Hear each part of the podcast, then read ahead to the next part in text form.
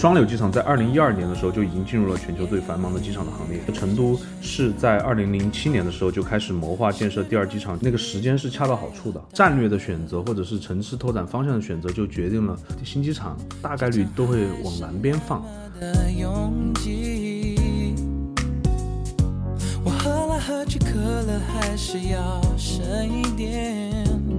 成都一共有两家滴滴航司嘛，比如 T 给国航来运营，T 二给川航来运营，再单独划一个区域来做国际航班，就类似于以前双流，可能效率都会高一点。因为天府的 T 二已经爆掉了，嗯，尤其是暑运的时候，T 里面很空，嗯，在疫情之后的国际航班明显的发展起来的之前，会有一个极大的资源浪费，大家的体验就是不太好。是一种默契，你你说需要东京这两个机场啊，一个主打国际，一个主打国内。成田跟羽田是七十三比二十七，一式两场的这样一个分工会动态变化的。成田机场晚上是要关的，每天晚上十一点会关门，第二天早上六点又开，就因为它还剩八户的人家不愿意搬。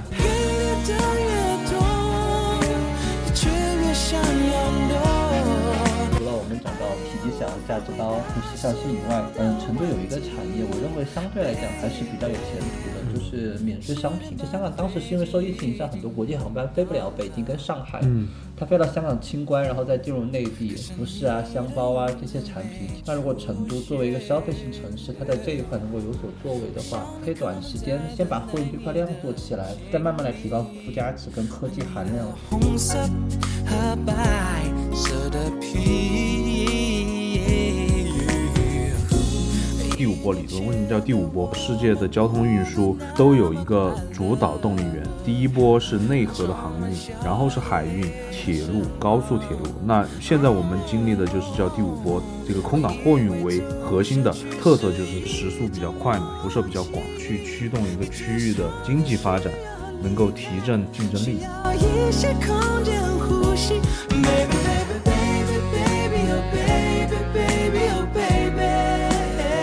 一零半爪聊世界，若隐若现看人生。大家好，我是主播 Leo。一零半爪是一档个人独立播客，通过和周边人的连接，同世界产生联系，只为记录一下这个时代的片段零星。嗯，今天这一期我们想继续聊一个什么呢？因为，呃，我主要是居住在成都嘛，我们想聊一下成都的这个天府国际机场，是这样一个新机场。先请出我们这期的嘉宾嘛，还是我们的老朋友 Kevin。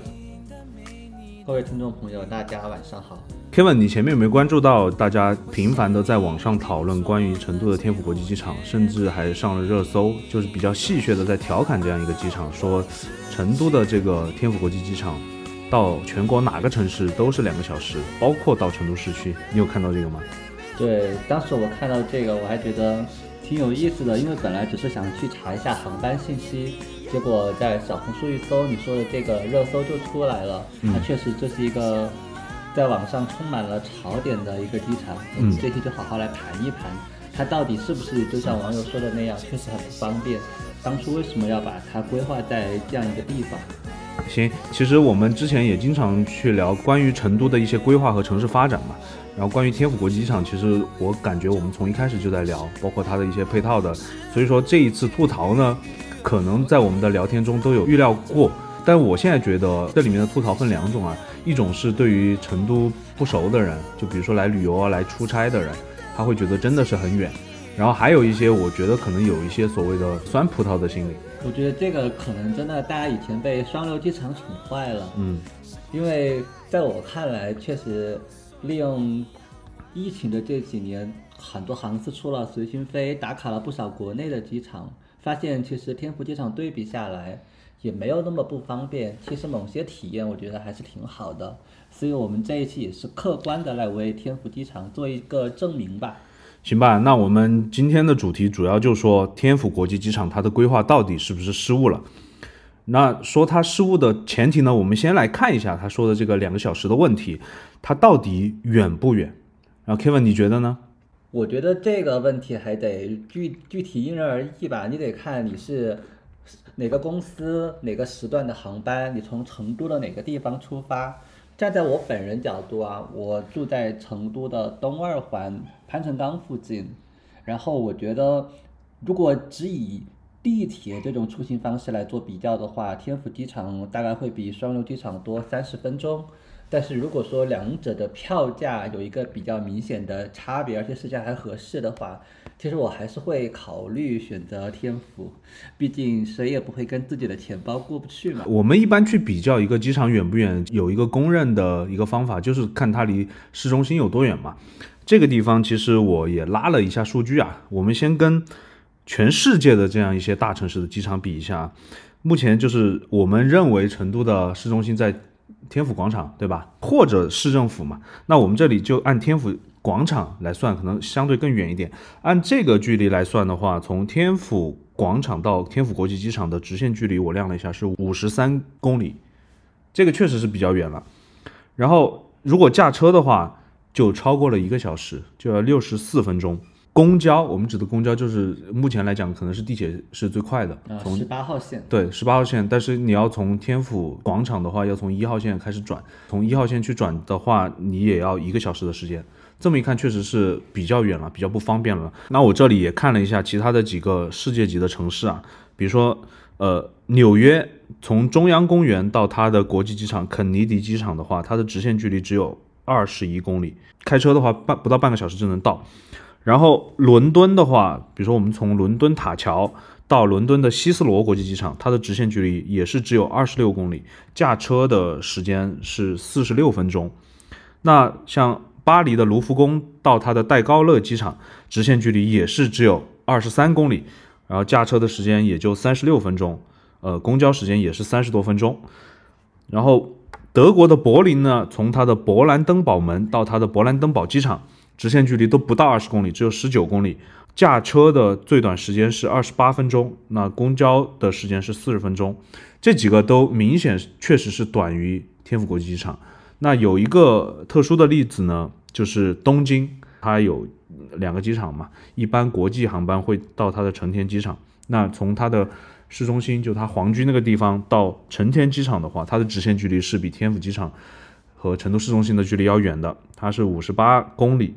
然后最短的驾车时间要五十六分钟，然后公交的时间是六十七分钟。那这样一比的话，确实成都的天府国际机场它真的是远，在全球都排得上号的远，而且按成都的这个城市能级的话，它确实是很远了。同时呢，我们也看了一下。国内的四个一线城市啊，北京有两个机场，大兴机场更远，是四十八公里，首都机场是三十公里，这都是驾车的距离啊，还不是直线距离。上海的浦东机场四十五公里啊，但虹桥是比较近的，就十四公里。然后广州的白云机场是三十三公里，深圳是三十七公里，这都是驾车的距离。所以这样一比的话，其实确实成都的天府国际机场很远。那 Kevin，你之前坐飞机还有没有？落在其他城市，你觉得特别远的机场有。我今年去了青岛，青岛的情况跟成都不一样。青岛是开了胶东之后把流亭给关了，以前流亭在市中心。嗯。我在胶东机场大概是周五下班之后过去，我是在胶东住了一晚上，因为他们地铁好像十点过就收了，我大概是十一点过才落地。第二天打车从。胶东打到青岛市中心，差不多也花了一个小时左右吧。打车的钱好像是一百五六的样子，嗯，这个印象特别深刻。嗯，另外还有一个，可能不一定公平哈，就是拉萨的贡嘎机场，嗯，它那个是地形所限，好像离拉萨市区也挺远的，嗯。然后另外还有一个兰州的中川机场，但他们那个因为配了高铁，就那种城际列车。速度又比较快，时间还可控，但是距离也是感觉挺远的，嗯，因为要翻很多山才到兰州市区，嗯，这是我印象当中可能确实比较远的几个机场。对对对，大概好像就像兰州啊，还有像福州，包括南京的机场也比较远。福州的机场好像暂时还没有通轨道交通，所以说成都机场是真的远，这个我们确实要承认。那么远。这样一个客观事实存在的情况下呢，我们就来探讨一下它到底是不是规划失误了。在解答这个问题之前呢，我们就需要了解一下当时这个规划提出时候的这个背景情况啊。Kevin，你知不知道这个天府国际机场是什么时候开始谋划的？我印象当中好像还在念书的时候就一直在传，但具体哪一年开始规划，这个我还真不清楚。我特地上网上去查了一下，大概是在二零零七年左右，甚至之前，至少在成都市市政府这个层级就已经在谋划建设，当时叫第二机场了。作为一个大城市，作为一个巨型城市，包括我们前面讲到的，像东京啊、纽约啊、伦敦啊，都是有至少两个机场的。巨型城市要选择双机场，算是它城市发展的一个战略的选择。我也大概看了一下以前成都的双流机场，这个机场是比较老的了。双流机场在二零一零年左右的时候，它的每年的吞吐量的增速是百分之十以上的。虽然它那个时候吞吐量都不大，因为那个时候中国的民用航空其实发展的还不算特别成熟，那个时候可能就两三千万。你知道双流机场的设计的吞吐量是多少吗？我猜一个哈，可能四千到四千五百万。呃，不止，不止啊！你说不止啊？那可能五千万，应该是能够到六千万的。有这么一个数据吧，就是在疫情之前，二零一九年双流机场的吞吐量是客运啊五千。五百万，按六千万来算的话，如果疫情没有打断，然后新机场没有建成的话，双流机场就肯定会就饱和了。双流机场繁忙的像火车站一样，繁忙的像菜市场一样。那那对对对对对，双流机场只有两三千万吞吐量的时候，成都就已经意识到了这样一个迫切的形势。尤其是我们知道双流机场离市中心很近，它周边已经建满了各种建筑物嘛。西门的居民好像投诉特别多，不堪其扰。以前我的母校西南财经老校区，我上自习那个飞机都一会儿一架，一会儿一架，可以说整个西门都被双流地产的航线所覆盖。而且它没有条件去再建一条跑道了，这个是其实是最大的一个问题。对于机场评价的一个数据来讲，一般它的吞吐量超过三千万每年的话，它就会进入叫全球最繁忙的机场行列。双流机场在二零一二年的时候就已经进入了全球最繁忙的机场的行列。那我觉得成都是在二零零七年的时候就开始谋划建设第二机场，那个时间是恰到好处的。是在二零零七年的时候，你知道成都市他们他们的意向选址在哪里吗？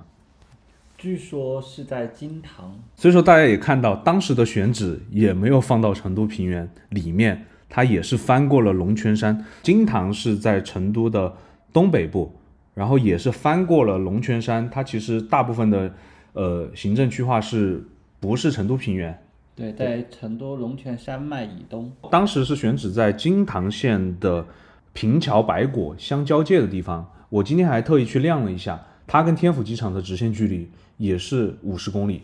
啊，那就不相上下的一个距离。如果那个机场是建到那个地方，也是非常远的。那为什么最后又建到了简阳市的卢家镇？有一个非常重要的文件，就是在二零一一年的时候，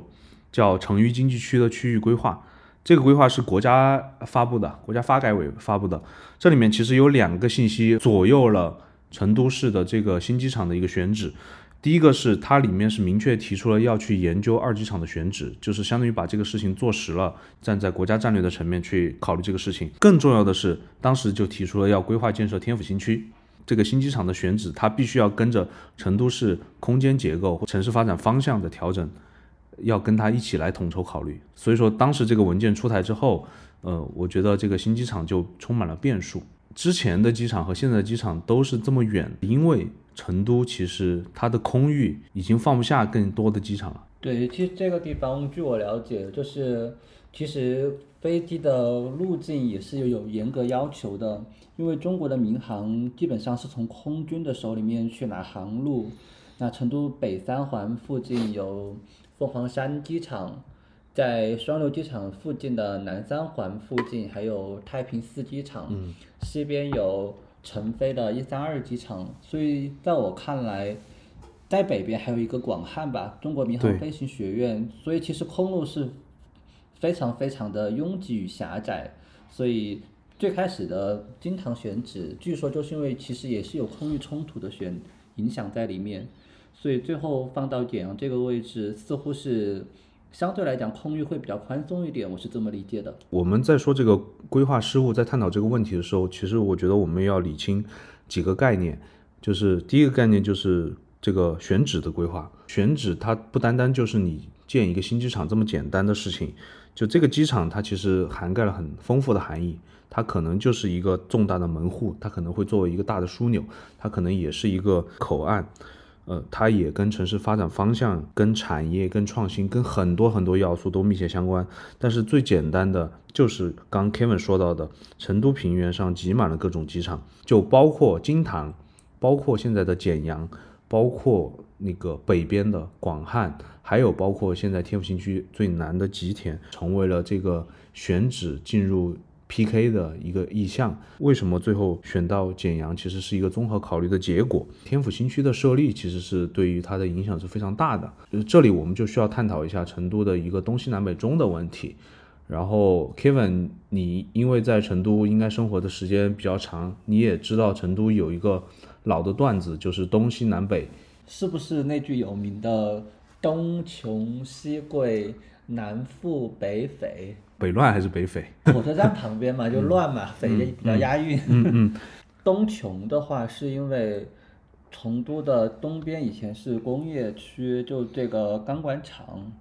所以工人相对来讲收入没有那么高，所以大家就习惯叫东穷。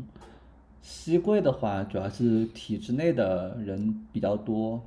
机关单位的家属院几乎都在。西西西门西一环这附近，所以叫西贵。以浣花溪为核心啊。南边的话呢，是成都最早的一批富裕、最早的一批商品房兴起的区域，最早一批做生意发财的人也都纷纷搬到南门，所以以这个锦绣花园、桐梓林、中华园为主。至于北北乱的话，主要就是因为几个大的批发市场、火车站。嗯。客运站都在北边，所以相对来讲人口结构比较复杂，所以大家可能会觉得北边会比较乱一点。在二零一七年的时候，成都的这个战略又是以东西南北来讲的，这个你清楚吗？叫做东进，东进，东进南拓，南拓，西控，北改，中优。刚刚说的这两个的叠加，其实扩展的方向都是往南。南边它的建设条件是比较好的，它的地比较平。成本也比较低。当时天府新区的选址，大家也在讨论到底是往南还是往北。嗯，因为我以前在成都的南门也居住过一段时间，嗯，就那个发展速度真的是不可同日而语。以前我记得当时从世纪城听节目，现在应该有很多会在软件园附近工作的。如果我告诉你们，以前从世纪城到华阳的交通工具是。有人售票的那种小客车，然后就售票员会扒在门口。最早的时候，真的就是很多地方是田，后来就冒出来很多钢筋水泥，再到后来突然就变成了一块很巨大的 CBD。嗯，所以那个我就印象中也是成都城市面貌改变最巨大的十年。战略的选择或者是城市拓展方向的选择，就决定了它的这个新机场大概率都会往南边放。那南边放它的选择的话，其实就没那么多了。选择简阳其实有一个很大的制约，就是说，当时简阳它还不属于成都市管，对不对？嗯，是。成都市抓住了那个时候的一个窗口期，就顺势就把简阳拿进来了，然后成都的现在的行政区划才这样形成了。对，其实这个行政区划在当时是经过博弈，我认为就是当时的领导其实也很有魄力。嗯，因为对于成都的这个人口体量来讲，已经算是一个巨无霸城市了。嗯，但是简阳的人口本身也是高达百万的一个城市，而且简阳这个地方比较特别，它被沱江一分为二。嗯，所以河西跟河东相对来讲贫富差距还挺悬殊的。嗯，最早的时候，成都市提出来想把河西片区接收掉，但河东片区可能考虑到财力还有庞大的人口，不太愿意接收。简阳的领导就提出来，就是要接收就要全盘接收，因为其实简阳这个地方早些年他已经划了不少土地给成都了，包括我们现在的龙泉、现在的洛带，以前都是简阳的。所以简阳很多老领导说，你把我好地盘看上了，以前是支援农业、支援瓜果、支援建设，现在支援机场，然后就只留下河东片区给我们不行。所以成都的领导那个时候能够把。一个人口一百万的县级市全盘拿下，我认为这个行政区划的调整相当有魄力。对，那关于这里面到底就因为简阳属于资阳市嘛，到底两个城市谈了些什么，博弈了些什么，我们可以后面也可以聊一下。因为有这个战略，因为在简阳成本相对比较低嘛，就是一个基本上不需要拆迁，你就做一个征收，然后地形上也能够 OK 去支撑它，同时呢，也在成成都自身的一个远期发展的方向上。就顺势的这个选址就差不多就定到这个地方了。然后第二个，我们想说一下功能的规划，因为刚才你也讲到你去青岛机场的体验嘛。青岛其实在新机场、胶东机场开通之后，它的流停机场是停掉的，包括昆明的乌家坝机场，包括北京的南苑机场，对吧？这些建的比较老的机场，好多都决定停掉了。所以我相信当时肯定也讨论过这样一种可能性，直接把双流机场废弃掉。呃，我印象当中，双流 T 二。应该修好时间并不长，整个机场还相应的做了一些翻修。如果在这么短的时间之内，因为修第二机场就把双流停掉，首先不能回避的就是国有资产流失的问题。对。第二的话，就是因为两个机场的定位，成都的客流量在疫情之前增速已经非常快，而且总量也很高，就那个时候受制于硬件。嗯。就今年看起来，成都的。双机场客流量即将突破七千万，那么比起二零一九年的五千万来讲，谁都不知道这个天花板究竟在哪里。对，如果双流一旦决定不用，就即使我们不考虑国有资产流失的问题，即使决定不用，那天府机场究竟应该修多大，投资会增加多少，这个也是一个不得不能回避的问题。对，所以我觉得基于这两点，加上你最开始说的国际大城市配备双机场的这样一个。现实情况来讲，我认为双流机场确实不能够轻言废止。像成都这样的城市，双机场我觉得是理所当然或者顺理成章的一个事情。既然决定了要保留双流国际机场，那就不可避免的碰到一个问题，就是双机场它需要协调和配合。官方的术语或者叫学术上的术语叫做一式两场。关于一式两场的话，其实有一个非常鲜明的一个例子，就是东京。而且我其实觉得成都的这两个分工，跟东京的这两个机场是非常像的。对吧？东京的两个机场，一个就是成田机场，一个羽田机场。羽田机场其实它就是在市中心比较近的位置。成田机场，哎，我看了一下，成田机场它也不在东京的行政范围内哦。而且它连牌子都没有挂东京空港，东京空港的牌子是挂给羽田的。这个就更像了，就是成田机场它是属于叫千叶线，对吧？一个主打国际和中转。一个近郊的机场就是主打商务和精品，包括我们国内上海的两个机场的分工也比较像这种，一个主打国际，一个主打国内。东京这两个机场啊，从国际航班的角度上来讲，成田跟羽田是七十三比二十七，就是差不多三比一的样子。就这个也涉及到呃一式两场的这样一个分工，它其实是会动态变化的。其实最开始的话就是。呃，成田是主打国际，后来羽田的国际航班也很多。然后我还发现一个比较有趣的现象，成田机场晚上是要关的，你知道吗？啊，对，因为有那个最牛钉子户的事。对，我就觉得这个太不可思议了。每天晚上十一点，成田机场会关门，然后第二天早上六点又开，就因为它还剩八户的人家不愿意搬，有个钉子户。纯粹的来讲的话，在我们国内像上海的这个浦东和虹桥的分工就是差不多九十比一十。两个都是国际机场，但是浦东就已经百分之九十了。就是一式两场的这个分工的话，我觉得从最开始的规划来，双流跟天府就比较清晰了。天府就是主打中转型的国际的，以及对于价格没有那么敏感的这些人。所以这也是为什么很多人觉得天府机场远。我我感觉来出差的会相对多一点，因为出差你不在乎成本，你就要打车，你一打车你就发现远。对，我觉得这个地方，就你刚刚讲到，就是国际国内航班比，我觉得这个东西动态变化，我特别赞成。就是我们还是以东京为例，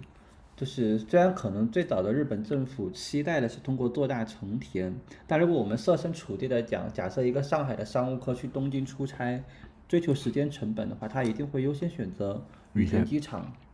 同样的道理，像首尔，大部分观光客可能会选择仁川。但如果你是一个商务客，你只是去办个事情，你肯定会想落在金浦，因为你可以很快办完事情。所以这个占比啊，其实我觉得一个是量，还有一个是质跟结构，这个其实是值得去剖析的。嗯，这也是我比较想去观察后来双流和天府的一个分工的配置，因为目前看来双流是因为 T 一改造，把国际航班都拿到天府去，但是未来两个机场的国际跟地区航线。要如何来发展，其实还有待观察。目前的这个远，其实跟双流的一个改造的关系是非常大的。就现在的这个一式两厂还没有到它的终局状态，或者到它的稳定状态，这个我觉得是功能的规划，我们可以再观望一段时间。对，然后因为其实现在双流，就可能很多听众朋友对商务或者精品没有什么概念，或者是有概念但不是很明确。我在这里可以很粗略的下一个定义，就是说叫做北上广深乌拉杭，嗯，乌鲁木齐、拉萨、杭州这几个城市，如果你选这几个城市来成都，其实你还是可以非常选选到非常航班比较多、时间很合适的，能够落在双流机场。这个跟航司的分配有关系，对吧？因为这几条航线比较挣钱，嗯，我们会讲到，呃，航司挣钱的话，大部分是靠商务舱。如果是旅行团或者旅游为主的，大部分时间宽裕，基本上不太会愿意多花好几倍的价格去做商务舱。但如果是出差或者商务出勤人士的话，北上广深会比较多一点，包括杭州。所以这几个城市有一个很明显的例子哈，就是按照最早的成都一式两厂的规划，南航是要全部到天府的，但是经过南航的大力争取，最后南航运营的起降在广州的航班，最后是留在了双流。嗯，啊，如果是其他的中道城市，南航运营的还是根据最开始的约定去到了这个天府机场。嗯，另外的话，就是因为这几年，嗯，浙江省跟四川省的商务往来比较多，所以浙江省的长龙航空其实是按照规划属于其他类，也是第一批就去到了。哦，第二第二次转场去到了这个天府机场，但是经过浙江省领导的争取，他们又把成都到杭州的航线全部的移回了双流机场。嗯，所以这个里面我们可以看到，这个商务客流对机场也好，对航司也好，都是一个非常重要的存在，所以也会对后期的博弈产生非常大的影响。然后我们来说一下配套这块儿啊，呃，这个天府国际机场，我记得应该是二零一五年就是开工建设的，在二零二一年的六月份就投用了，所以这个对于时间的要求其实是蛮蛮紧张的。它的这个物理距离的话，需要它具体的交通设施。目前在天府国际机场有两条地铁线，对，一个是从成都的这个南边的中轴线的十八号线到天府国际机场，这个这条线的话是从那个成都的火车南站开过去了，差不多如果你是坐到那个每小时一班的直达线的话，三十五分钟是可以到的。是大概半个小时左右，我坐过一次。上个月是又开了一条线，十九号线这条线是从成都的西郊、温江区、双流区，而且它会途经双流机场，沿着天府新区，最后跟十八号线并线一起抵达这个天府机场。嗯这条线它解决了西郊人民以及两个机场之间换乘的人群。它也有直达的线路，就是从双流机场直达天府机场的这个双机场直连的线路，差不多就半个小时，就一站不停的话，我们之前讨论过很多次关于这个十九号线有没有必要去修的问题，对吧？很多人都会去质疑这条线，觉得它是一条叫我们叫所谓地铁里面叫运椅子的线路。我觉得说它运椅子也不难理解，因为它中间经过的天府新区，像红莲这些地方，可能还是属于一个开发区，有很多楼盘正在修，或者修好了即将交付，但入住率可能暂时还不高。嗯，但是我们先排除掉天府新区这些新区的人口增速会有多快，入住率会提升有多高，我们只讲两个机场之间的转换这一点。在成本还比较可控的情况下，提前完工这一条路线，比起现在的浦东跟虹桥，旷日持久的之后还是要修这个轨道交通，而且成本现在是非常昂贵，对，所以我觉得能够在比较可控的前提下，先实现双流和天府的一个互通，我觉得还是非常具有前瞻性的。虹桥跟浦东的直连是上海的地铁二号线，对吧？我我也坐过那个站站乐的线，真的非非常痛苦。我从浦东坐到虹桥，好像坐了一个多小时。现在上海又在修那个直连的快线，对吧？这个就后面成本，觉得像成都这种双机场马上就有这种城市快线的这种做法的话，真的是非常有前瞻性的。前几年其实成都一直提一个概念叫轨道交通引领城市发展。虽然现在我们看这个十九十九号线通之后，我们也看数据，每天的客流量也就十到十五万，对吧？但是它沿线本身它是大站快车嘛，它沿线的这些区域的话，尤其是天府新区这一段区域的话，有有很多待开发的楼盘，这个对于天府新区其实是有一定的呃提振作用的。另外呢，它中间还有一个高铁站，天府站在未来的话，它应该还是会承担比较大的作用。但这里面的一个前提就是天府新区它真的能够发展如它的规划，天府国际机场也是有通高铁的，对吧？而且是同步，基本上几乎是同步就有高铁了。其实我觉得。高铁这个体验对于天府机场来讲还挺重要的，因为网上我们吐槽的很多，就是回到我们最开始那个话题，就是天府机场是一座好机场，到全国哪儿都只要两个小时，到成都也一样。但是我们要忽略了一点，就是天府机场它不仅仅只是为成都市民服务的，嗯，整个川东、川南片区通过新修建的天府机场高速、成自渝高速。以及成自宜高铁可以实现内江、自贡、宜宾这样的川南片区快速的抵达天府机场。我觉得这一点改善，要放在一个更大的格局来看，它其实是深刻的影响了成渝经济区的一个格局，因为。以前以我老家为例，我老家是在四川中部的一个小县城，一定会去选择究竟是走双流机场还是走江北机场。那目前看起来的话，就是如果机票价格差不多的情况下，也许有越来越多的相亲会优先选择这个天府机场，因为它其实就不需要你进到一座大城市，也避免了堵车，可以快速的，就是实现很方便的实现一个乘飞机的目的。从配套这个角度的话，这个高铁。也是直接进入了这个天府国际机场，带来更大的一个便利性。高铁加地铁的话，我觉得已经基本上能够覆盖它，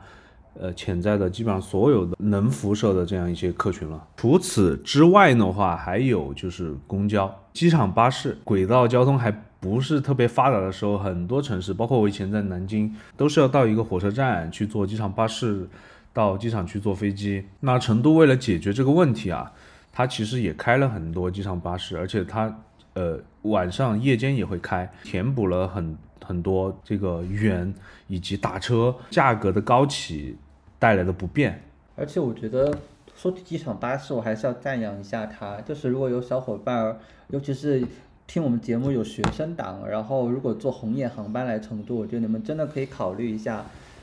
机场巴士可以在小程序上面买票，白天是十五元钱，晚上的话是二十五元钱。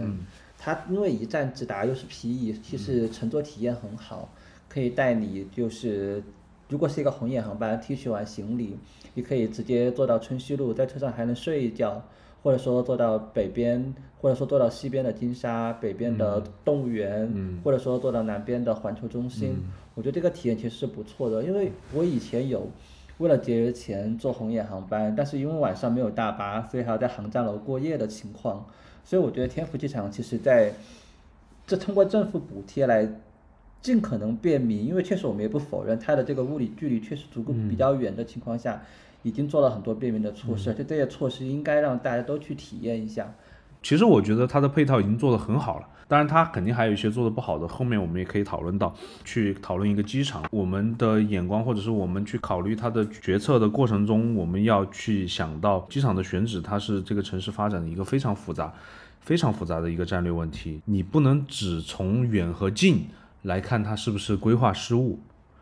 然后如果我们不把这个时间。拉长，不把这个我们审视的这个尺度放高，不能从我们的思维更深层次的去理解这些问题的话，我们可能没有办法去得到一个比较正确的结论。我还是觉得，虽然成都天府国际机场规划是比较远了，但我觉得成都市已经是尽可能的让它不远了。同时，在这样一个尽可能不远的这样一个结论上。来讲，给它匹配了相对比较好、比较前卫、比较及时的一个配套的设施了。Kevin，这个结论是 OK 的吗？我觉得这个结论是 OK 的，因为我觉得我们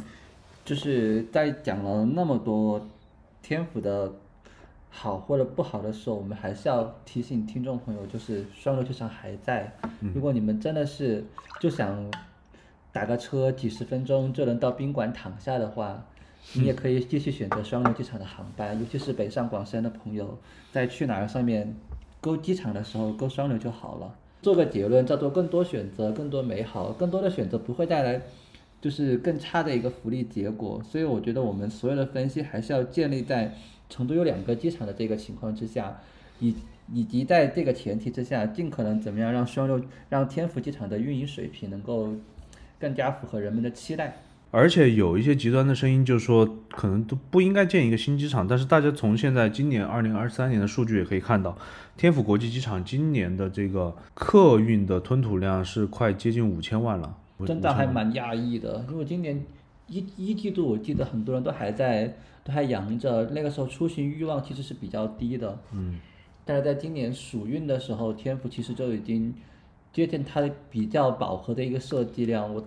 我有一次去。就暑运的时候去海南，差一点把飞机赶掉，因为人真的超乎我的想象，好多人呀。对，目前的数据来讲，我估计今年最后一周天府国际机场它的这个吞吐量就会超过重庆的江北国际机场，我估计会破，呃，已经破了七千万了，对吧？对，两场已经破了，今年就在看能不能到七千五的这样一个量级。对，你看一九年才破五千万，而且二零二二年成都的两场加起来是全国第一的，对吧？天府国际机场它本身是分两期建设的，一第一期设计的容量应该是六千万，我估计第二期可能都已经迫在眉睫了，你觉得呢？我觉得是有必要展开一个规划，但是转场的方案其实是这样说的，因为航班其实有一个非常宝贵的资源叫做就是那个高峰时刻容量，高峰时刻容量，天府目前没有官宣，但是我们在网上查到好像是六十架次每小时，那么在。天府即将饱和，饱和之前的话，新增的航那个时刻资源跟航线都会尽量往天府来倾斜。如果天府达到饱和的话，会适当就是往双流走，因为成都其实也是有点类似于北京的大兴，它是通过四个航季的转场来实现的。那么目前看起来，嗯，双流因为在改造，这个改造大概是二零二五年结束。我估计天府可能会在二零二五年前后达到一个你说的六千万的一个饱和，但那个时候因为双流改造结束，新增的航班可以又往双流来做一个增长的或者说引流，所以其实留给天府二期改造的时间，我认为还长不能说迫在眉睫，但是还是可以提早来规划，但也不是那么着急，因为双流曾经毕竟也承担过五千五百万的一个客流量嘛。这两场加起来还是有一个亿的一个上限，毕竟在这儿摆着。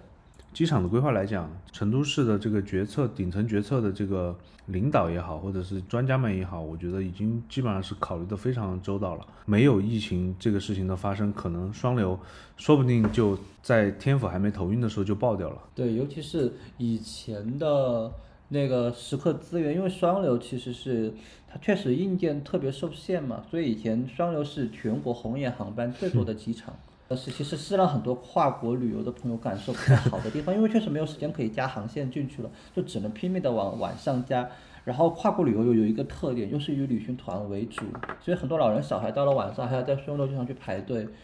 这个确实从它的配套也好呀，它的体验也好，其实都是不太好的一个感受。对，其实我自己家里面跟双流机场的直线距离可能只有六到七公里。疫情之前，我经常每天早上六点钟就被那个飞机吵醒了，然后现在完全没有了，现在真的是没有了。嗯，因为确实现在红眼航班 相对来讲确实是改善很多了。接下来我们就来说一下对于天府国际机场本身的一个使用的体验吧，因为。我们也知道，目前呃一期是有两个航站楼，对吧？T 一跟 T 二。那 Kevin 有没有一些相对比较痛苦的体验呢？可能真的是设计啊，跟后来疫情这个没有预料到，因为疫情前的双流大概是有五百多万的一个国际国际的一个吞吐量，双流转场之后，这个国际客流吞吐量的一个大幅增长是有很高的预期，所以天府没有采用就是大航站楼、大的单体航站楼的一个设计，而是设计了 T 一跟 T 二。T 一的话呢是拿来做国际航班，T 二拿来做国内航班。现在就是这样运运作的，对吧？对，现在这样运作。所有的 T 一进去都是国际航班，对。所有的 T 二都是国内航班，对。那这样带来一个什么问题？当你发现你的。登机口，或者说你降落的时候，你的廊桥的那个着陆的口是在 T 一，但是因为你乘坐的是国内航班，你最后还是要通过 T 二来进站和出站，这就意味着你在天府机场的这个步行的距离会非常长。我有一次，我有一次从三亚回成都，然后是晚上的航班，我就有我我当时买了一个航班，我看了一下地铁十八号线的末班车，我以为我时间很充裕，直到我发现我面前，直到我以为我要走出航站楼了，结果我面前是一辆小火车，我才意识到事情不太对劲儿。坐上那个小火车，我才意识到原来我速度在 T 一了。然后我从小火车到 T 二之后，我就意识到我的时间非常的紧张，于是我拉着我的行李箱狂奔，所幸最后还是赶上了这个最后一班回成都市区的地铁十八号线。但是那个距离确实是让我后来跟我很多朋友都讲说，你们一定要看一下你的那个登机口，如果是好像是数字偏小的二十多到四十多的登机口。一定要抓紧时间。如果你是三位数一百多的话，就意味着你进了航站楼，你还可以稍微逛一逛。嗯，这个体验就跟上海浦东的那 H 口对对 H 口一样，因为从成都坐双川航的航班去浦东，极大概率要落在那个卫星厅，这就意味着你会花很多时间来出机场。这是我对嗯天府体验 不太好的一个地方。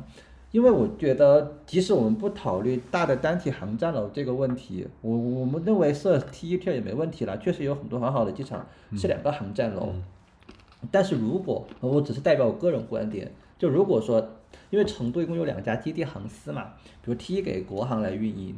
，T 二给川航来运营，主体哈，然后完了以后每个航站楼可能会开辟一些口值机柜台给。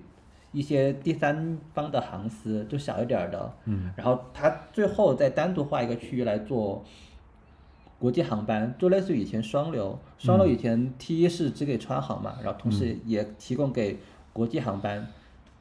，T 二的话是给国航等其他航班。我认为这样的话可能效率都会高一点，嗯，因为这样就导致了一个情况，现在双天府的 T 二已经爆掉了，嗯，尤其是暑运的时候已经爆掉了。但是我今年夏天去了一次香港，是从 T 一走的，其实 T 一里面很空，嗯，就存在我认为就是在疫情之后的国际航班能够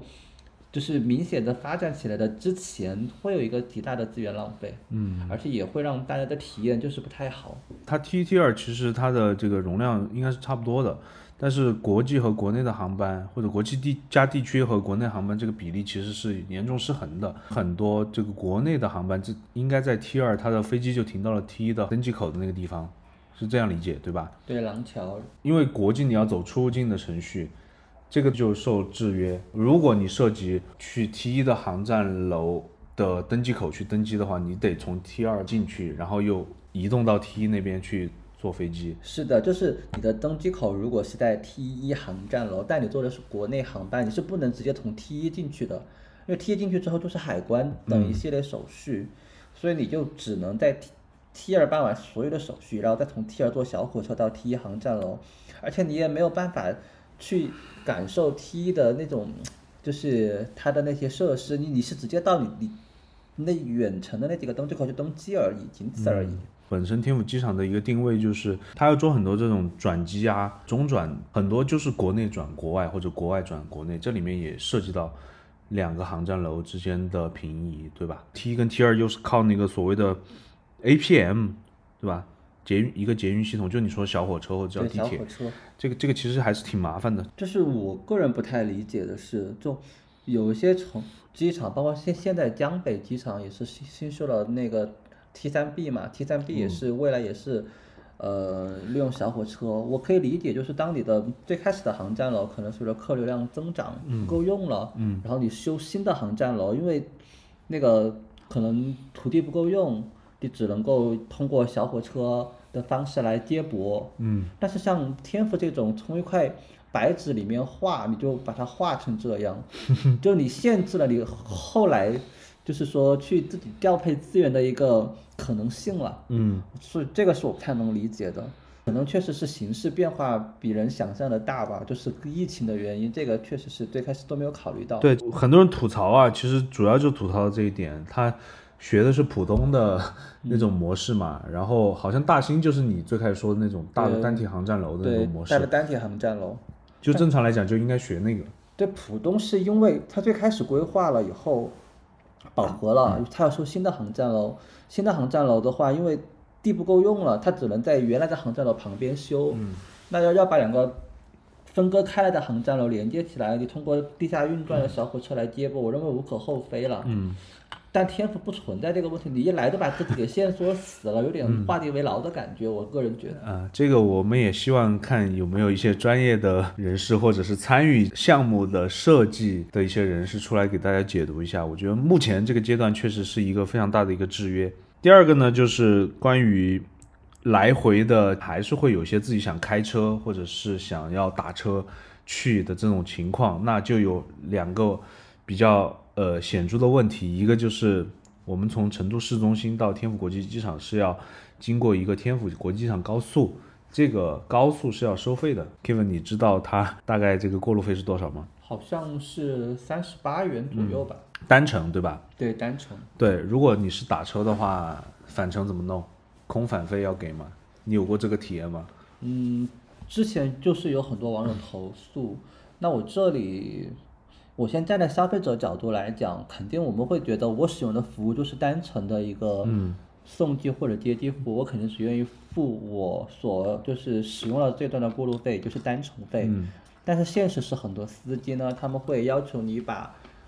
回市区的这段高速费也一起给掉，就相当于本来你只愿意从理论上来讲，我们消费者只承担三十八的过路费，但是司机可能会收你七十六。就大约八十块钱的一个过路费，但司机也有司机的难难处，把你送过去以后，可能很长时间没有人打车从机场回市区，尤其白天很多人会坐地铁，嗯，所以司机就会相对加收这部分钱，这也是双方纠纷比较多的一个点。这方面你也没办法去怪司机，天府国际机场它的其他的这种便民的设施还是做得很好的，打车的人其实很少了。我可能比例不是那么高嘛，跟其他机场比不是那么高，就这个问题其实收费不是在司机这个层面，而是在本身这条高速公路收费的情况。当然，它收费有它的一个固定的标准了，但我觉得市政府的层面，我我是觉得是这个是可以调整的。这个问题我记得就是有一次问政节目，高速公路那边也做了一个回应，就是因为天府国际机场高速它并不是一条。就是中道的高速，它其实是承自于高速的一部分，然后是属于联网高速。嗯，嗯，这个问政节目的就是回答的这位负责同志，他说的是，从技术层面来讲，他很难去区分你是不是去机场的一个客流量，没有办法像去双流机场，你去那个地方就是为了去坐飞机，所以就就只到机场它就没了，所以它其实双流机场以前很贵，以前它首先是双边收费，嗯，然后后来在。现在是单边，市民的呼吁之下变成了单边，嗯，同时它的收费价格也是从，呃十五，然后十块这样一路下降过来，它用这个调控起来会比较更有针对性一点。希望有一些比较科学的手段能够解决这个问题。我们先不讨论技术手段，但是说从情感层面来讲，如果作为一个网约车司机，我送乘客去机场，如果能够把我的这个网约车订单和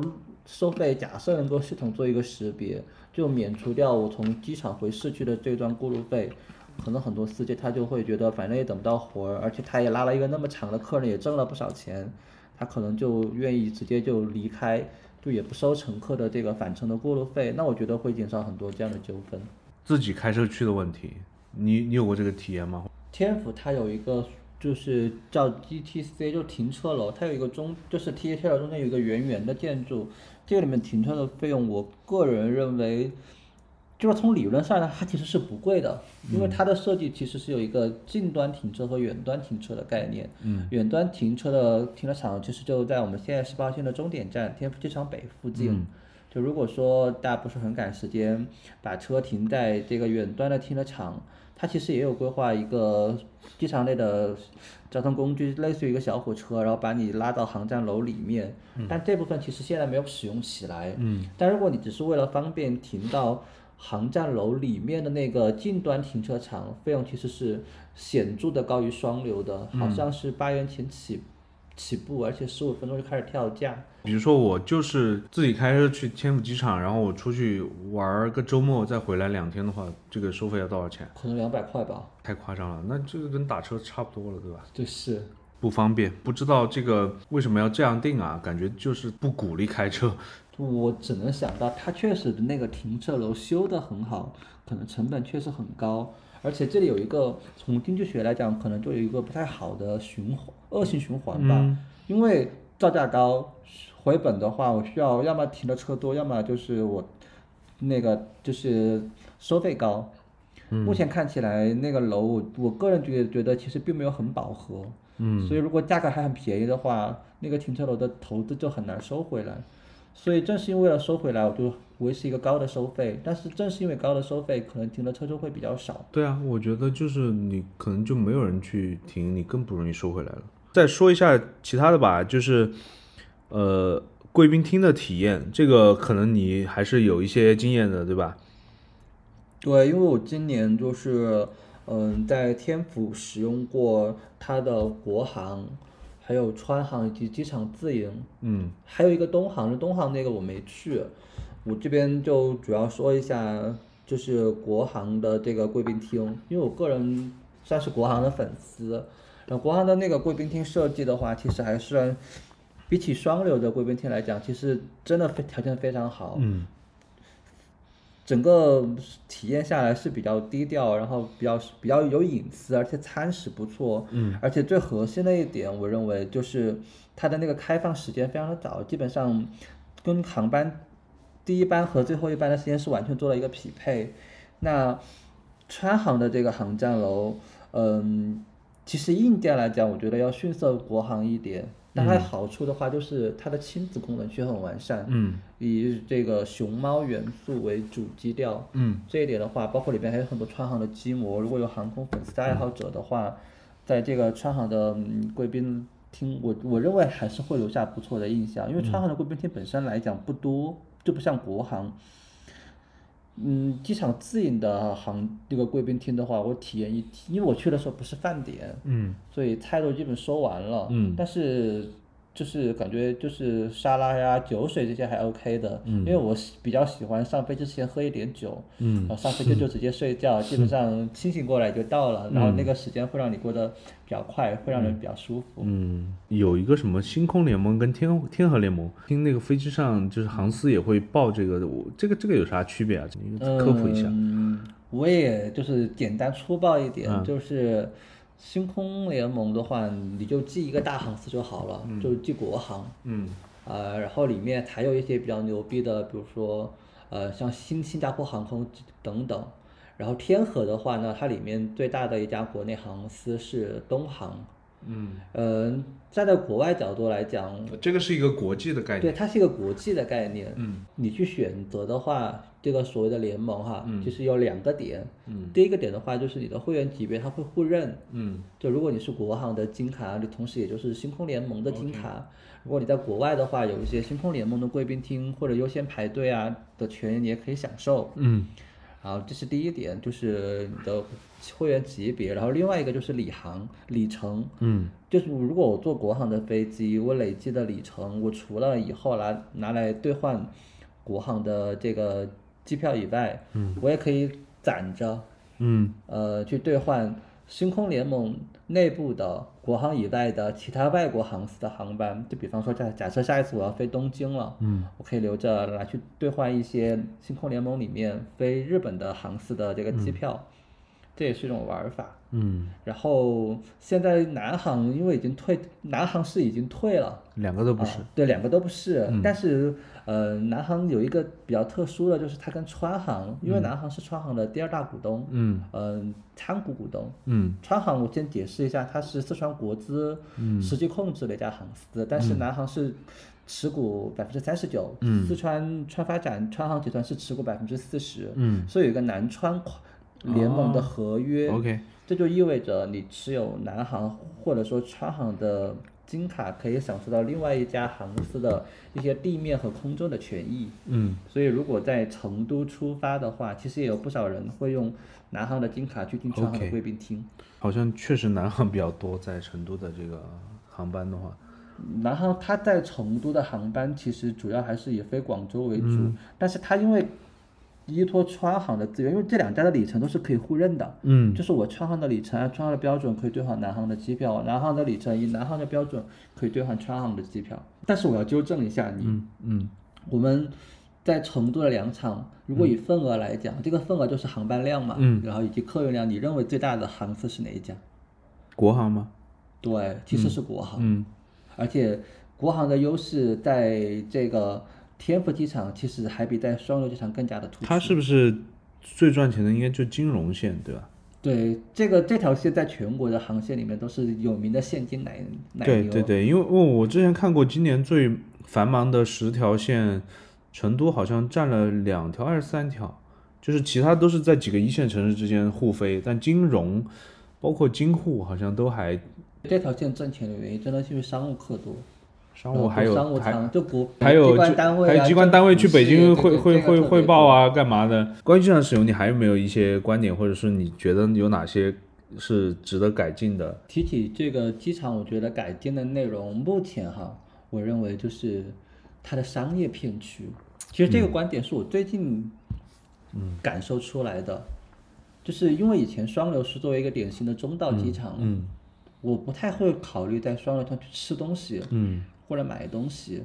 但如果天府它要做一个中转，就意味着有人会在这里停留，然后等待下一次航班起飞。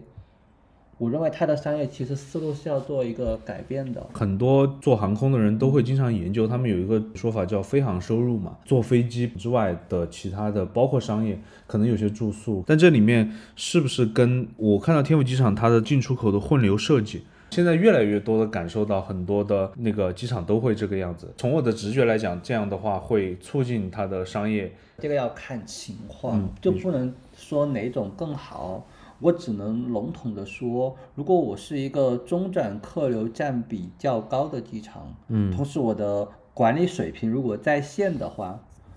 可以尝试去走混流的路线，因为混流其实也不是万能。嗯如果我是像双流那样的中道机场，我认为维持单纯的进出，对于商务客想实现快速的进出还是非常重要。而且这个东西管理水平的高低，一方面是你的组织能力，嗯然后另外一方面是你行李，嗯然后另外一方面是你整体的商业招商引资，你的店铺的布局。像我现在个人觉得天府就是引进了很多奢侈品店，嗯但是它的餐饮，然后还有像咖啡、奶茶，我认为业态就不够多元，也不够充分。四川机场集团的这边，毕竟双流比较传统的方式运营了那么多年，现在一个新新的机场拿给他们，我觉得还是有一些时间要去适应跟调整。，OK。刚才主要还是站在我们自己作为一个使用者，或者从客流这个角度来评价这个天府机场嘛。关于一个机场的发展来讲，还有一个非常重要的一个要素就是货运。这个其实普通大众的人不太能接受到，但是货运其实很重要，对吗？对，非常重要。然后我不知道你有没有听说过有一个第五波理论的这样一个说法。嗯，愿闻其详，解释一下。第五波理论就是说，是美国一个教授了，他北卡罗来纳大学的一个叫卡萨达的一个教授，他就是研究交通跟经济相关的一些发展的动力，他就提出了这个叫第五波理论。为什么叫第五波？就是说世界的交通运输都有一个主导的一个动力源，第一波是内河的航运，然后是海运。然后是铁路，然后是高速铁路。那现在我们经历的就是叫第五波空港，或者是以这个空港货运为核心的动力源的一个提升。特色就是它的一个是时速比较快嘛，一个是辐辐射比较广，这个能够去驱动一个区域的经济发展，能够提振竞争力。我觉得这个应该这样讲出来之后，我觉得应该是比较好理解的。说到这个的话，其实我们也可以看，比如说像郑州，它的货运是比较强的，你知道原因吗？因为它有那个富士康，对，全球的 iPhone 的组装之后，它就从这个地方发出去。我觉得成都去规划这样一个天府国际机场，也涉及到它的空间调整。前面我们也讨论过，就是怎么东进南拓的这些这些问题啊，其实都是在那个时候，包括现在成都也设立了一个东部新区嘛。嗯，这个东部新区是一个省级的新区，设立东部新区之后，成都其实对于它的规划的定位已经变成叫一山连两翼，因为以前成都主要讲的是成都平原的这个区域是。东边有一个龙泉山，西边有一个龙门山，它把成都平原夹到中间。以前就是叫两山夹一城，现在有了天府机场之后，包括又规划了一个东部新区之后，它就把中间的这个龙泉山又变成了它的一个城市中心。然后两边就是不同的成都城，一个是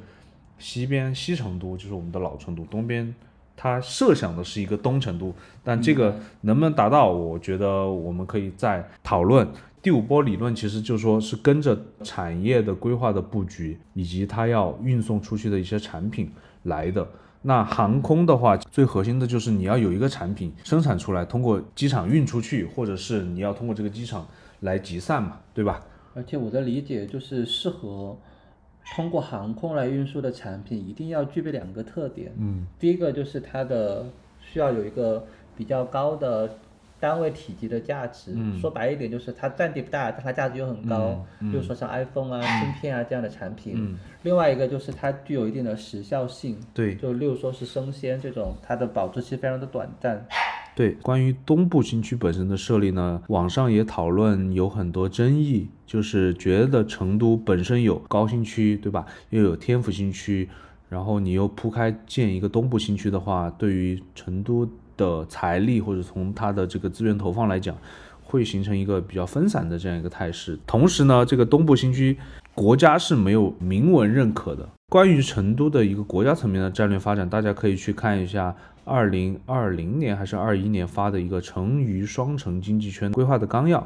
这里面对于它的描述哈，除了关于天府机机场的描述之外，它提的叫支持成都跟重庆相向发展，支持成都东进，打造一个以制造业为主的一个支点，然后跟重重庆形成互动。所以从国家层面来讲，我觉得它只是支持成都往东边走。包括这个天府机场，我觉得也是它往东边走的一个具体的一个措施。但是对于这个东部新区来讲，目前它只是一个省级新区，到底未来发展的怎样，它发展的这个阶段或者是它的这个速度怎样，我觉得我们都可以去质疑，或者是可以去打问号。但是我觉得前面我们说这个第五波理论，关于机场要运这些高时效性、高价值的这样一些产品，我觉得可以达成一个共识，就是有一些产品它。相对来讲，更适合通过机场来运，包括哪些啊？半导体啊，消费电子啊，精密仪器啊，生命健康的一些器材呀，还有包括一些前沿的材料啊，这些它就是符合你刚说的体积小，它价值又比较高的这样一些产品。那这个其实就说到，其实成都东进它想布局的一些产业。现在冬天嘛，前两天有一个新闻嘛，就成都的这个空气质量排到全球第二差。对吧？都爆掉了那两天。因为成都在一个盆地里面，它这个排气的条件不太好，又想发展工业啊。虽然我觉得这几年成都还是偏消费城市或者偏服务型的城市，但我觉得作为成都这样一个城市，它有一个雄心，还是希望没有短板，是希望把它未来的一些工业的产品放到。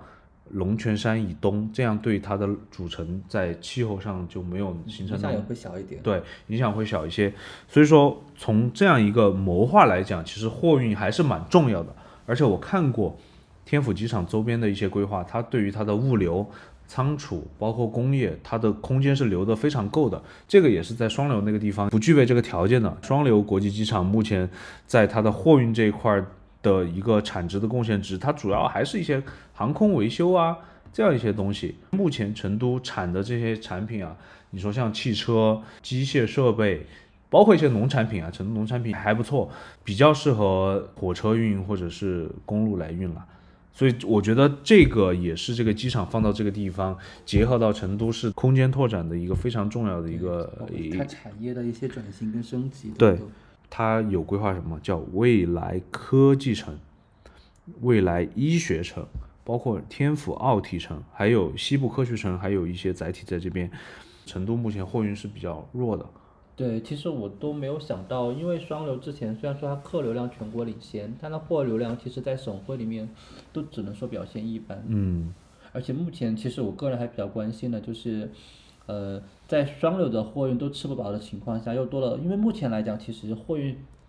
呃，货运其实从航空来讲，它有两个途径走，一个是专门的货运班机，然后另外一个是我们客运班机，它的机舱里面吃不饱的，它会带一些货物走。嗯。那么目前所有的货运班机都还在双流的情况下，双流都吃不饱。那现在又多了一个天府，如果天府未来要转型，增加做物流的话，那物流在两个机场之间如何配置？然后成都有有没有这么大的一个市场需求？我认为也还是值得观察。货运机场的研究一般会去研究美国的孟菲斯机场，这个机场因为孟菲斯其实不是很出名啊，就看 NBA 的可能会知道这个城市，其他人可能都不会知道这个城市，但它就是依托像什么 DHL 啊、UPS 啊这样一些国际的货邮把它发展起来。但其实最近两年的话，世界所有机场里面货运最强的反而是香港机场，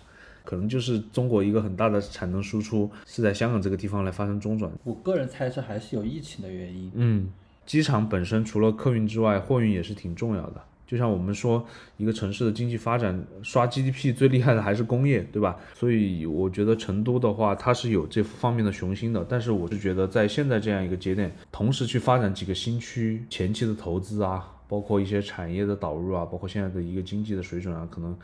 都需要很长的时间来观察。前几天还有一个新闻说，东湖新区有一个楼盘降价嘛，降了百分之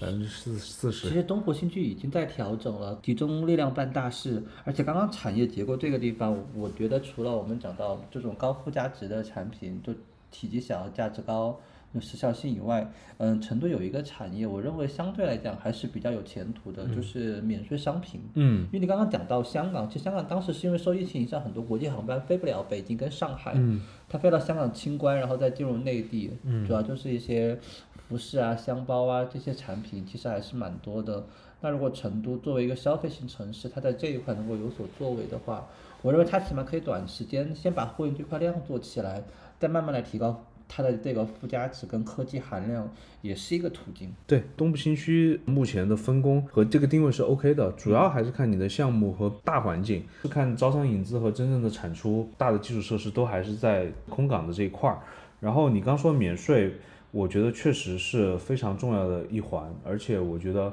天府机场可以真正可以去学一下新加坡樟宜机场，有很多就是来成都转机转场的。然后最后我想说的就是关于这个天府机场的另外一个战略的角度，就是呃都市圈，成都的都市圈其实包含了三个周边的城市嘛。然后天府机场这边临接的是资阳市，就前面我们讲到的跟成都有一个博弈。那因为你是资阳人，你对于这个事情有什么看法？嗯，其实东部新区是成都这边提出了一个省级新区，资阳也对接这个。就是天府机场也提出了修建它的这个临港经济片区，那两边其实我认为其实是存在一个博弈的，嗯，因为其实本身我觉得产业，因为两边都是比较偏工业的一个设计，嗯，那在这个里面如何能够把上下游的配套做好，我认为应该是这样要去想、去思考的一个迫切的问题。这样的优势可能是土地可能更加便宜，而且从距离来讲，嗯，对于环保的容忍度可能会比成都更低一点。嗯，然后同时呢，在浙江政府这边招商引资的时候谈的条件可能会更优优越。嗯，但是相关的配套，比如说道路交通管网，还有政府的服务水平，可能又会与成都比不足。那么如何把这个上下游的衔接做好？我这我觉得其实是有待观察。但是目前看起来呢，就是有一个相对来讲，我认为是有一个阶段性成果的，就是成都的轨道交通资阳线，代号为 S 三。嗯。这两天这个发布已经正式的走完了它的听证程序，然后定价的机制也已经出来了。嗯。目前采用就是还跟成都地铁是一票制。嗯，之前的方案其实是有三个嘛，一个是它那一段单独定价，就类似于像国铁一样，每公里可能三毛钱，嗯，然后过了成资的交界处，然后再按成都地铁向往的价格来定，嗯，然后另外一个呢，就是说类似于重庆的这个江跳线，嗯，呃，它也还是单独定价，但是会比刚刚国铁那个标准略低一点，嗯。有点特许经营的一个概念，反正就单独那个区间一个价格，然后到了过了成资界，然后再按成都线网。嗯。但是这两个方案最后都没有被采纳，而是采用的是完全跟成都地铁线网一票制一个价，这个价格其实是非常便宜的，就是因为本身是一个递远递减的概念，所以。从结论上来讲，你就会发现，从这样的市中心坐到成都的天府广场，可能就十二块钱，刷天府通还打九折，就十块钱出头，比起现在坐高铁要四十多块钱，那是相当的便宜。所以说，两岸的政府其实为这个方案做出了相当大的补贴。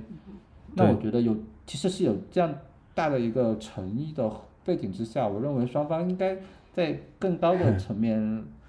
来实现一个产业布局的优化和协同。反过来还可以再说一下，成都的这个机场的地铁已经是很便宜了，就是你刚刚说这个价格，你去跟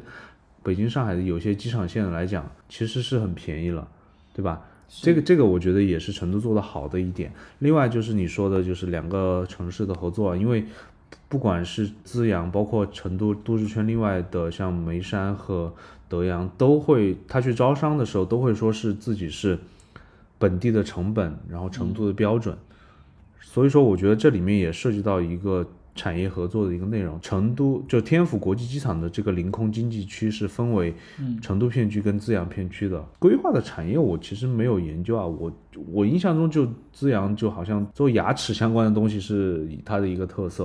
然后其他的话可能土地成本确实便宜很多。如果是做一些相对偏劳动密集型的产业的话，可能在资阳还会有一些优势，对吧？但我觉得整个都市圈的规划的话，我个人还是觉得成都很多的东西都是在学东京或者是上海。那东京的都市圈，就东京这个量级的都市圈，它就是画一个八十公里、六十到八十公里的这样一个大的圈。那我看天府广场到资阳的市中心的话，差不多就八十公里。如果我们的交通能够更先进，它的速度更快的话，这个圈就能画更大嘛。就是我觉得它有一个极限，就是如果真的正儿八经的一体化的话，是有一个极限的。那目前我觉得这个极限可能还在六十这个地方，要到八十的话，就要把设施做得更好。那你刚说的这个 S 三，我觉得是一个比较好的一个基础设施。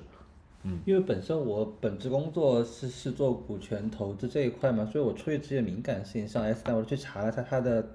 投资以及它的运营公司的股权结构。这条线路比起国内，像例如说正许线，包括未来可能承德、成煤，嗯，它其实为什么会这么干脆利落？因为它几乎是由成都财政全力主导的一个项目。先说修建的话，它的这个资本金和项目贷款几乎都是由成都财政和地铁公司、成都轨道交通来承担，这样是只基本上只负责了这样建立的一个拆。征地和拆迁工作。那这么说的话，我有一个猜想，或也不叫猜想，就是我觉得，当时成都去吞并、兼并简阳的时候，可能这条线就已经被拿到台面上来，两个地方的政府在省上的协调下，已经是达成一个博弈的结果了，对吧？简阳其实是以前这阳下辖区县里面财力最强的一个，对对，一一一个就是一个区县，所以说对于资阳。本身财力也比较羸弱，然后简阳被拿走以后，那从地铁运营来讲，本来就是一个烧钱的工程，嗯，所以我觉得从一般回报嘛，所以未来两边的这个临空经济区的发展，我觉得还是可能更多的要做协同，那自然确实也要在产业引领的前提之下做好配角的一个角色，嗯，作为在成都。生活安家的人，我们还是确实希望成都发展的越来越好，希望我们天府国际机场能够给我们带来的便利越来越好。但目前来讲，很多网民、很多听众被成都的这种规划给养刁了，对吧？而且我觉得，就是网上有一些言论，可能也就是个段子，看个乐呵。嗯，就有些人说天府机场太麻烦了，还不如去江北机场。但你真要较个真儿的话，那你坐动车或者高铁。动车好像两个小时九十七块钱，高铁一百五十块钱一个多小时，这难道不是成本吗？你从江北机场到重庆北站，难道没有时间成本吗？所以，就我觉得大家讲的这个话呀，其实更多还是希望天府机场越变越好，而本身并不是真的就觉得这个机场是一个不好使用的机场，不那么方便的机场。因为数据也不会骗人了，毕竟有四千多万层次的人群已经选择了这个机场。那无论如何，我们都只能在未来祝愿这个机场越变越好，越来越方便你我他。对，有你刚才说的这些想法的人，他反而是成本敏感非常严重的人。核心还是在这个机票的票价，但我觉得确实，呃，前面我们讨论下来，唯一的一个缺憾或者是一个相对没有那么好的一个情形来讲，就是这两个成都的两个机场都在都在南边，嗯，都在南边的话，北边的人，呃，老机场的便利他也没有享受到太多，现在反而来了一个更远的。第六次人口普查的数据来讲，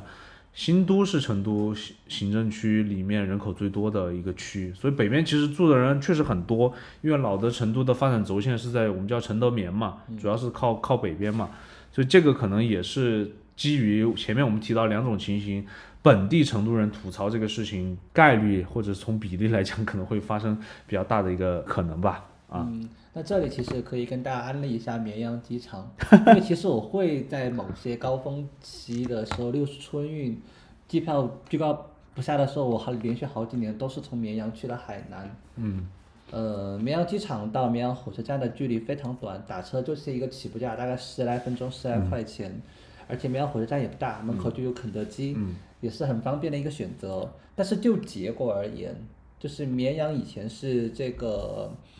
春秋，还有金鹏，还有好几个航司，嗯，他们在天府修好之后，其实都陆陆续续把基地或者说把机组人员移到了天府，嗯，所以我觉得市场最终还是用大数据来讲话了，不管是航司还是乘客。既然都在纷纷的选择天府，我们还是最后祝愿天府越变越好。嗯，你给大家提供了一个小的 tips 啊，我也提供一个，因为大家知道成都的天府机场其实有很多国外的这个直航的航班在陆续开通嘛，然后很多人想捡便宜啊，或者去买比较便宜的机票，但是直飞其实很贵。但现在有一种操作的方法，就是你从成都坐个高铁去西昌或者达州，然后买中从成都中转去，比如说你去什么伊斯坦布尔啊，去中亚一些国家的话，比直接从成都飞更便宜。这里面可能省的钱是超过四位数的。我觉得对有一些价格敏感的听众来讲，可能还是有吸引力的。我觉得这个大家也可以在搜航班的时候可以考虑一下。行行，那关于天府国际机场，我们今天就。七七八八讨论了这么多，然后我们也希望这个机场在所有这些国际机场的竞争下发展的越来越好，也给所有想到成都来出差、来旅游、来工作、来生活的人提供更好的便利，好吧？那我们今天就这样，嗯，拜拜。好，各位听众，拜拜。